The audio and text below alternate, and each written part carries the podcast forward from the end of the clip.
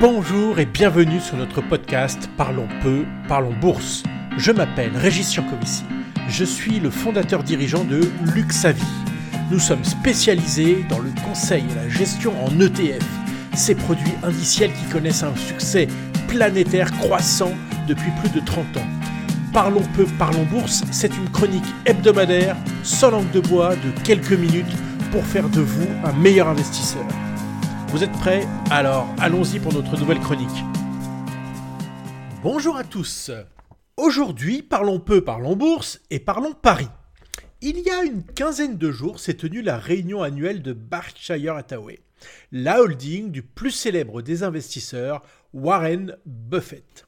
Je voudrais en profiter pour vous raconter une anecdote. En 2007, lors d'une conférence, M. Buffett a lancé un pari. Il était convaincu qu'un simple ETF sur l'indice SP 500, c'est-à-dire un véhicule d'investissement indiciel peu cher et vraiment accessible à tous, ferait mieux que les hedge funds au cours des dix années suivantes.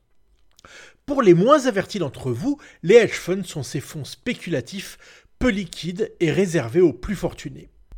Bref, une gestion très technique ayant vocation à produire des résultats élevés. Mais cette technicité a un coût, en moyenne 2% par an auquel il faut rajouter 20% de frais de surperformance. La société Protégé Partners, spécialiste des hedge funds, a relevé le pari. Ils ont sélectionné 5 parmi les meilleurs fonds de hedge funds pour battre le fonds indiciel de Warren Buffett. Selon les statistiques de la société, ils avaient 85% de chances de gagner. Dix ans plus tard, donc en 2018, le constat est sans appel. L'ETF de Buffett a progressé de 126%, alors que la sélection de hedge funds n'a gagné que 36%. Tout aussi impressionnant est la régularité de la surperformance. En dehors de 2008, l'ETF SP 500 a fait mieux que le portefeuille de hedge funds chaque année. Il y a trois leçons à tirer selon moi. La première, Faites attention aux frais des produits financiers que vous achetez. La seconde, c'est que la complexité d'un produit est peut-être utile à votre conseiller pour vous faire comprendre qu'il est le sachant et vous l'ignorant, mais elle n'est pas nécessaire pour générer de la performance. Troisième leçon, le succès de la gestion passive, donc des ETF, est vraiment là pour durer. Alors, j'entends bien les plus sceptiques d'entre vous. Un exemple, n'est pas une démonstration et vous avez raison, mais j'ai un deuxième exemple. Sans doute intellectuellement excité par ce pari et par la volonté de redorer le blason de la gestion active, Didier Le Ménestrel s'est tenté à un pari similaire. Pour ceux qui ne le connaissent pas, il a bâti la financière de l'échiquier, une success story dans le monde des sociétés de gestion françaises.